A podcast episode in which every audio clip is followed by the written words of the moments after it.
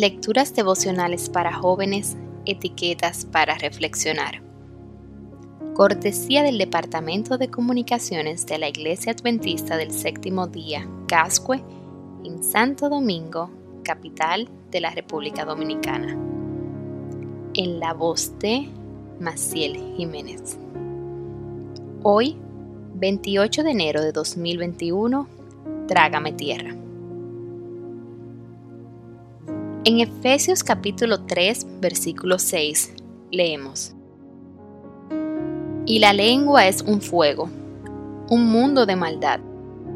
La lengua está puesta entre nuestros miembros y contamina todo el cuerpo e inflama la rueda de la creación y ella misma es inflada por el infierno.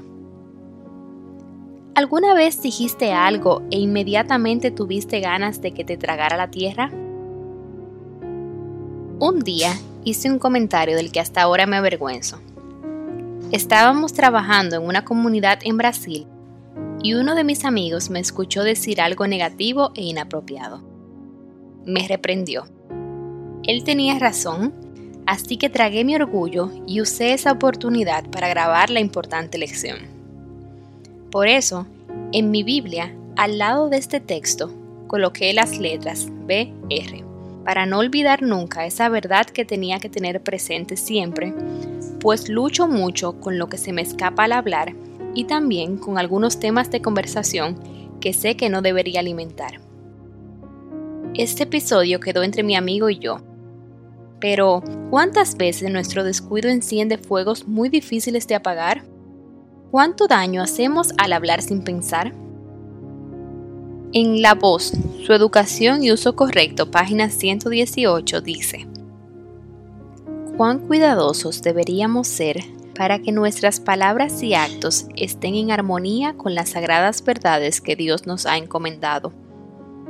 Cuando se asocien entre sí, pongan guardia a sus palabras, que su conversación sea de tal naturaleza que no tengan necesidad de arrepentirse de ella.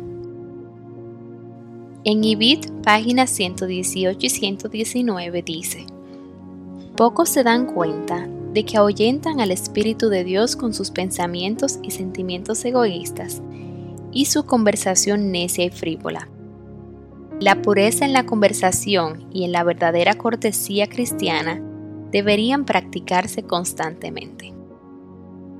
Hoy, conscientemente, midamos nuestras palabras seamos agentes de bendición con ellas y si podemos, apaguemos los fuegos también.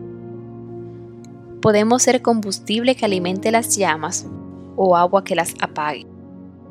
Para esto, se requiere un examen cuidadoso no solo de la conciencia, sino de todo lo que compartimos en las redes, lo que comentamos en las fotos u otras publicaciones, lo que fomentamos con esas acciones e incluso a quienes seguimos.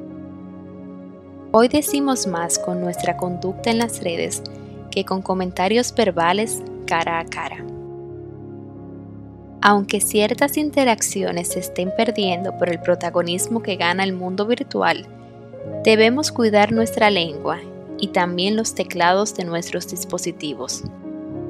Pero Dios promete darnos sabiduría y control para que este elemento sea usado con el poder a favor del bien.